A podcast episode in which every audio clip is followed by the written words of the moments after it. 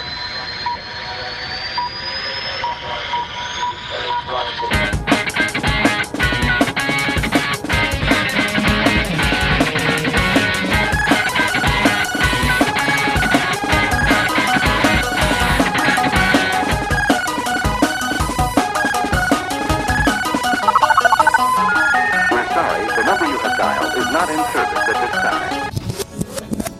es Time Up, dándoles un recorrido por los videojuegos, películas y cultura pop antes de que el tiempo se acabe.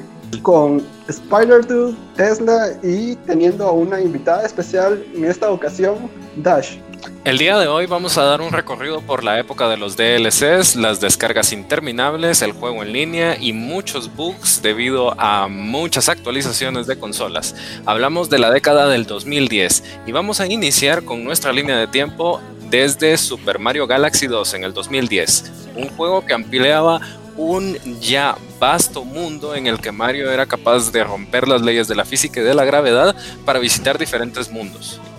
En 2011 aparece eh, la secuela de un juego que había venido revolucionando en su estilo propio, que es Batman Arkham City, considerado el juego del año en, en, el 2011, inspirado más que nada en la trilogía de Nolan que estaba ahí contemporáneamente dándole ese toque más oscuro que necesitaba nuestro juego de Batman. Nos damos cuenta de que este juego, tanto el primero que es Arkham Asylum, y este, revolucionaron mucho primero en lo que se hace en un juego de, licencia, porque no, no veíamos un juego de, de este calibre para llegar a ser llamado juego del año. Y también vemos de que muchas de sus mecánicas fueron implementadas en otros juegos y es como que todo el mundo quería hacer lo mismo que Arkham Asylum y Arkham City. Es más, hay un juego de Spider-Man que es Shattered Dimensions. Como cada Spider-Man, son cuatro Spider-Man los que puedes utilizar ahí, de distintas dimensiones. Y hay uno que es el Noir. Simula mucho el gameplay que teníamos en Arkham City y Arkham Asylum. Lo interesante también es de que en este juego vemos progresivamente cómo Batman va desgastando su traje, lo cual es muy interesante. También vemos nuevos villanos y agarrando también tendencia de hacer más sandbox. También hay otro juego que es muy recordado y también es muy porteado hasta el momento, que es Elder Scrolls 5 Skyrim no sé si alguno lo ha escuchado de ese juego. ¿Quién? El inmortal. Por favor. Ese lo puedes jugar hasta en el teléfono, en la tostadora. Se volvió el Doom de los videojuegos. De, hecho, vi un video de un tipo que jugó Skyrim en su iPod. ¿En qué, generación del iPod? hizo, correr Windows en su iPod y jugó con su iPod Skyrim. Yo todavía tengo un, un, Vanilla por ahí instalado aquí en la computadora y me gusta revisitarlo, pero también eh, me recuerdo de los bugs y algunos que que no son bugs, pero cada vez que golpea un, un gigante en el suelo, pues ya sé que voy a ir a visitar la luna. Bethesda siempre se volvió una máquina de memes. De hecho, ese juego, Bethesda siempre agarró de mejor forma los bugs y incluso ellos mismos hacían sus propios chistes de eso, ¿verdad? ¿Quién no recuerda el diálogo de, de ese soldado que decía que quería ser un aventurero, pero una flecha le...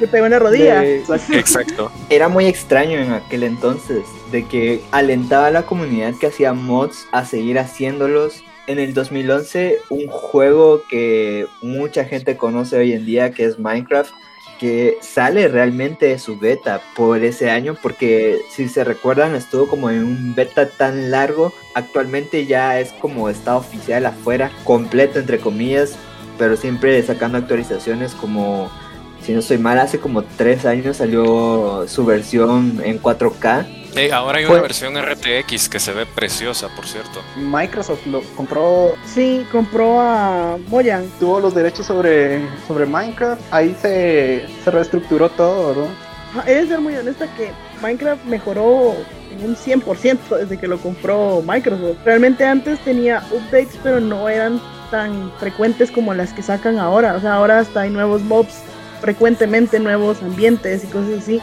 para seguir como ampliando el mundo, que de por sí es bastante grande, ¿verdad? Minecraft estuvo porteado para, para todo, o sea, salió desde la 3DS, salió en la PS Vita, salió para PC. Móvil.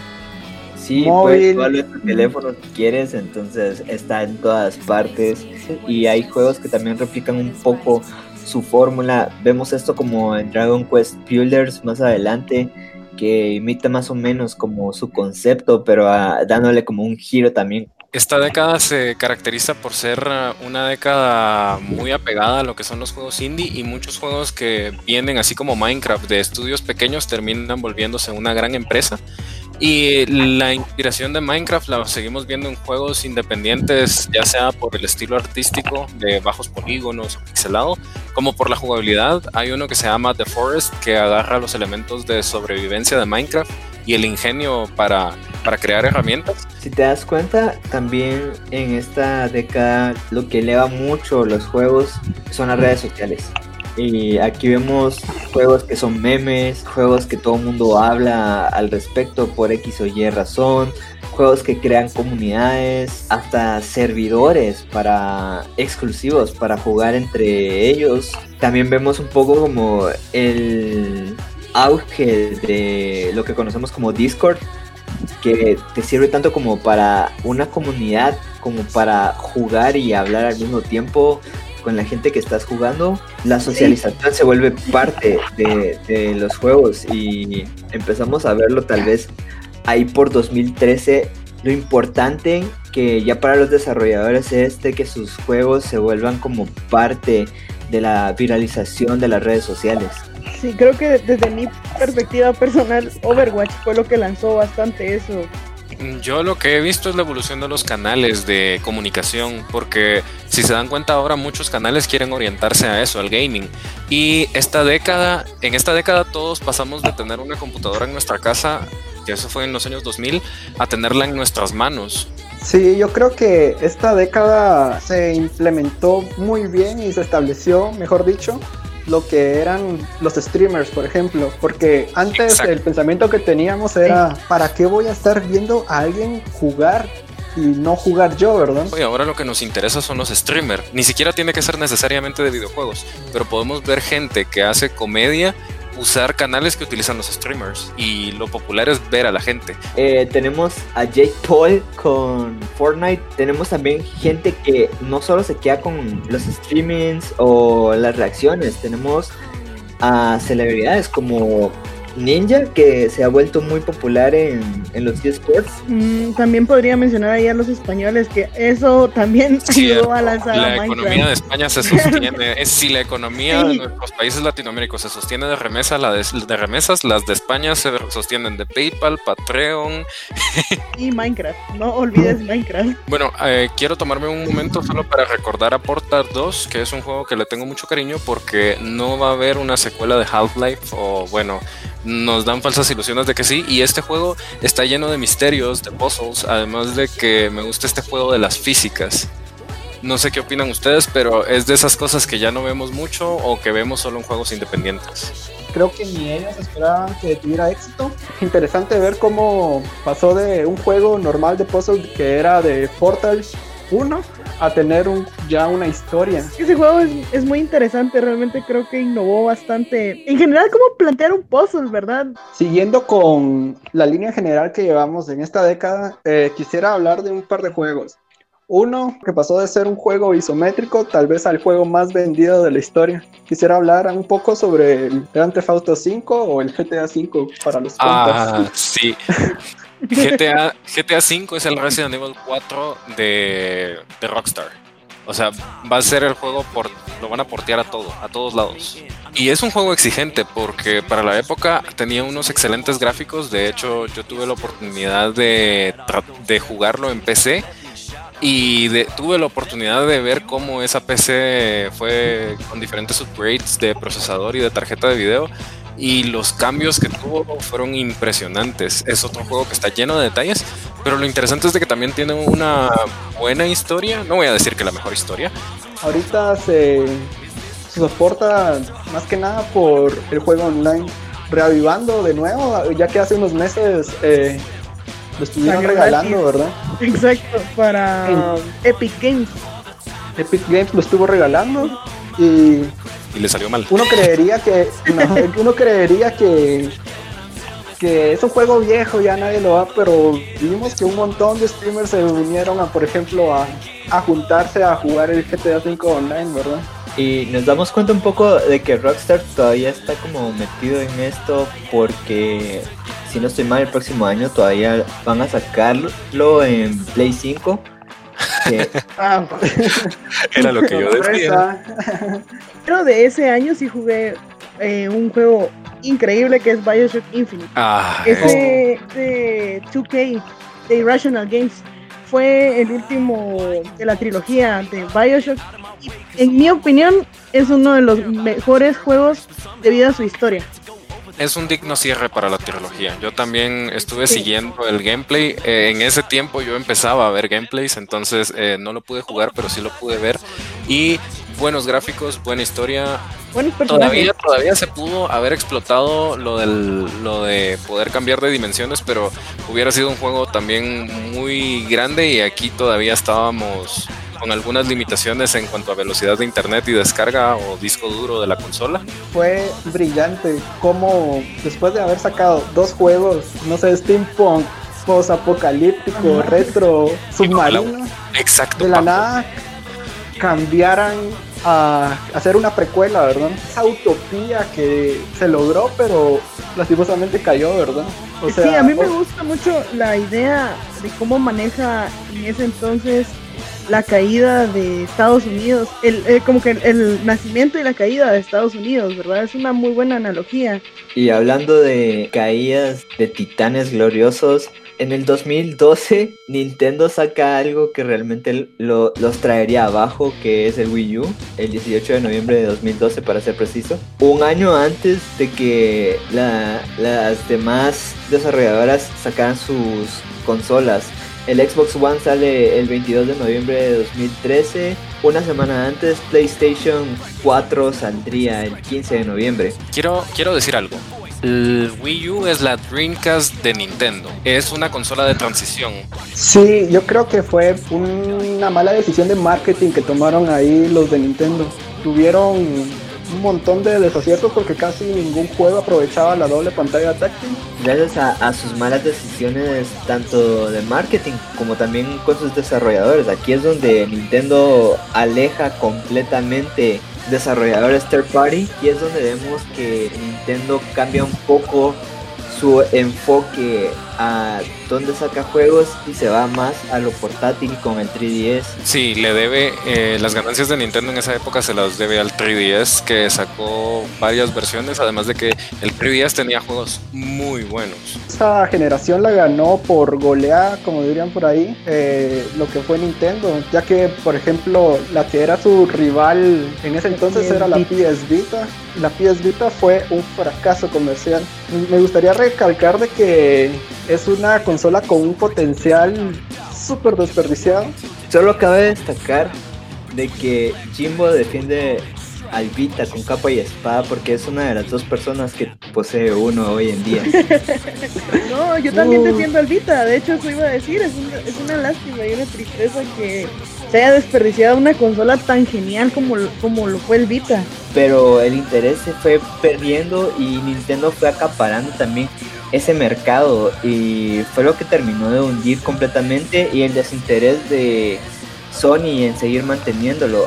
Y bueno, hablando de Nintendo, yo quisiera hablar de otro juego que ayudó no tanto en, en, América, pero sí en Japón y en Europa para comprar la Wii U y es del 2014 también y es Bayonetta 2. Teníamos al Bayonetta 1 con una gran jugabilidad que recordaba Devil May Cry. Bueno, algunos de los programadores trabajaban en Platinum y tenemos este juego que lograron hacer exclusiva con muchos guiños a Nintendo y a Sega. Lo gracioso es de que muchos fans estuvieron molestos por el hecho de que fuera una exclusiva para Nintendo. Pero el problema es de que no toman en cuenta de que Platinum no tenía nadie que sustentara el juego, entonces nadie quería poner dinero para que se terminara. Viene Nintendo y dice, oigan compas, nosotros tenemos dinero y ustedes tienen juegos, nosotros necesitamos juegos. Y es como empiezan a tirarles billete y eh, Hideki Kamiya, el, no sé si él también fue el director del juego de Bayonetta 2, pero viene y dice que realmente ellos tenían miedo al principio de presentar sus propuestas a Nintendo utilizando trajes de sus personajes y, y la gente de Nintendo decía, eh, ¿por qué se ven así? Hagan lo que ustedes quieran, o sea, saquen el juego con la visión que ustedes tengan, no importa. Y de aquí se afianza esta amistad que Platinum y Nintendo tienen. Hablando de amistades, también hay un juego indie y aquí es donde Nintendo empieza a mostrar su apoyo a la comunidad de desarrolladores independientes con el juego de Shovel Knight que salió al principio en 3DS. Este juego empieza una tendencia que es de los Kickstarters. Para muchos no es un un buen indicador, un juego que planean hacer utilizando apoyo de Kickstarter, pero hay uno que otro que se ha salvado a través de los años. Super Number 9 creo que se llama, que fue por el Mighty, Number 9. Que fue técnicamente una estafa por parte del que fue director de los primeros Mega Man, ¿verdad? Eh, hablando un poco de, eh, de The Witcher 3 por parte de CD Projekt Red, eh, adaptando una serie de libros, eh, tal vez no de la manera más fiel, pero de la manera más orgánica para un videojuego.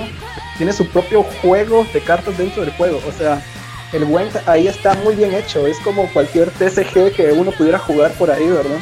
Eh, este año también dio paso a un desarrollador que básicamente se echó un juego él solo. Toby Fox con su juego de Undertale. Otro ejemplo de un desarrollador en solitario es este, el que hizo Stardew Valley con, con Ape, que también le tomó, no sé cuánto tiempo le tomó a Toby Fox desarrollar Undertale, la verdad. Pero por lo menos a uh, Ape le, demoró entre 5 a 6 años crear Stardew Valley él solito, ¿verdad? Bueno, vamos a estrenar el 2017 hablando de Breath of the Wild. Ya nos había pasado esto con el GameCube y con el Wii, eh, específicamente con otro Zelda, el Twilight Princess. Y aquí vemos que se repite la historia teniendo la salida del juego para ambas consolas. Originalmente lo habíamos tenido anunciado para el Wii U y fue uno de los juegos más aplazados de la consola pero lo teníamos entre las, em, las primicias del Switch, además de que el Switch nos dejó con esas ganas de ver qué novedades iba a traer Nintendo después de el fracaso del Wii U. Bueno, y si 2017 fue el año de Nintendo, 2018 sin lugar a dudas fue el año de Sony con PlayStation 4 y sus bombas. Vemos aquí al principio del año con God of War, yo recuerdo de que para su salida aquí se volvió una locura porque lo estaban patrocinando en todas partes. Eh, este juego rompió mucho con, con, las convencionalidades que God of War tenía, cambiando mucho el personaje de Kratos y volviéndolo un padre, dándole más como peso a la historia y más emoción, ahora teniendo un hijo y, uno de mis juegos favoritos, por obvias razones, eh, Spider-Man para Play 4 Uf. Eh, sí, Spider-Man eh, por parte de Insomniac Games, que siempre se ha dedicado a hacer este tipo de juegos de nuestro amigo Arachnio, ¿verdad? Y también ha sido uno de los juegos más vendidos. De hecho, creo que es el juego eh, más vendido así propio de PlayStation 4 hasta el momento. Y siento de que este juego es también una celebración a todos los juegos del Hombre Araña hasta la fecha. Y no solo los juegos, sino también toda la multimedia que hay del personaje. Lo vemos en tanto en trajes, jugabilidad, guiños y también vemos no solo que Manhattan está también recreado, sino que también toman elementos del universo de Marvel. Podemos encontrar el Santum Sanctorium de Doctor Strange o la Torre de Vengadores. Podemos hablar de indies en esta década sin hablar por el indie por excelencia, ¿verdad? ese juego que estuvo a punto de no salir y dejar a sus desarrolladores en bancarrota. Quisiera que habláramos un poco de Cuphead. A pesar de que fue una exclusiva para Microsoft, me alegra de que ellos hayan decidido ir con el tiempo porteándolo a otras consolas, porque la verdad es un juego, aunque sea por el apartado visual que todos deberíamos de jugar, Visual y sonoro. También eh, la música es algo impresionante. Música jazz o música que nos transporta a otra época. Regresamos a Betty Boop, a Tommy Jerry, a, a las caricaturas entrañables de los años 30, 40.